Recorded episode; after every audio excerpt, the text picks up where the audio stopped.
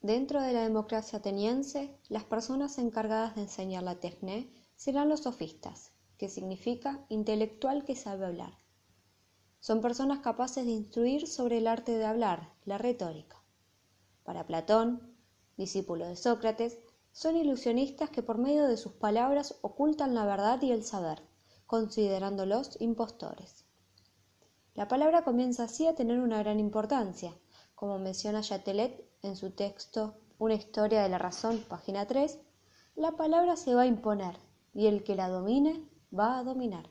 Fin de cita.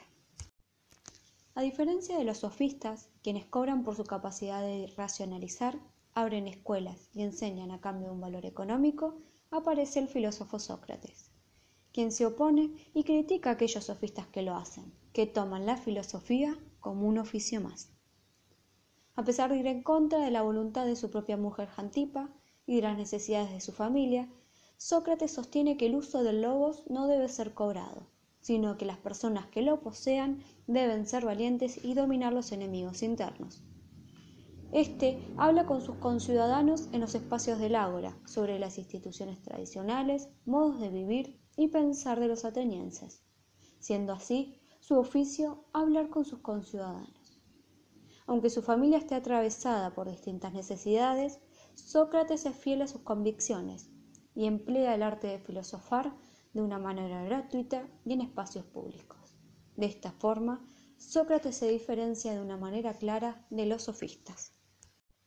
A su vez, como buen ciudadano de Atenas, participó como plita en tres guerras, Potidea, Alcibiades y Delión.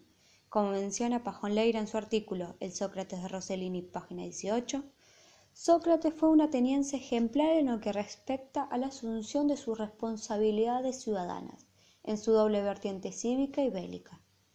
Cumplió adecuadamente sus obligaciones militares. Fin de cita.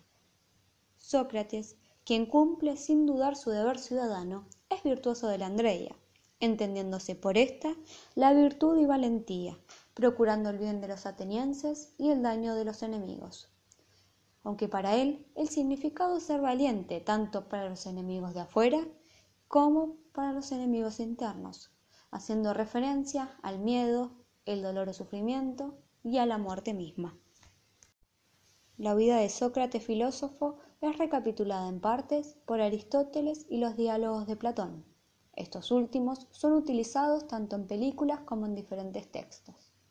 Platón es quien busca defender la palabra de su maestro y tornarla positivamente.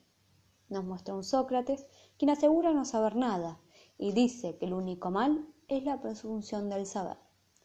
El filósofo, por medio de diferentes preguntas, busca racionalizar las verdades absolutas, Enseña a sus conciudadanos la importancia de la pregunta, buscando por medio de distintas respuestas lograr razonar, debatir, intercambiar opiniones sobre diferentes temas, tanto políticos, económicos, culturales, religiosos, etc.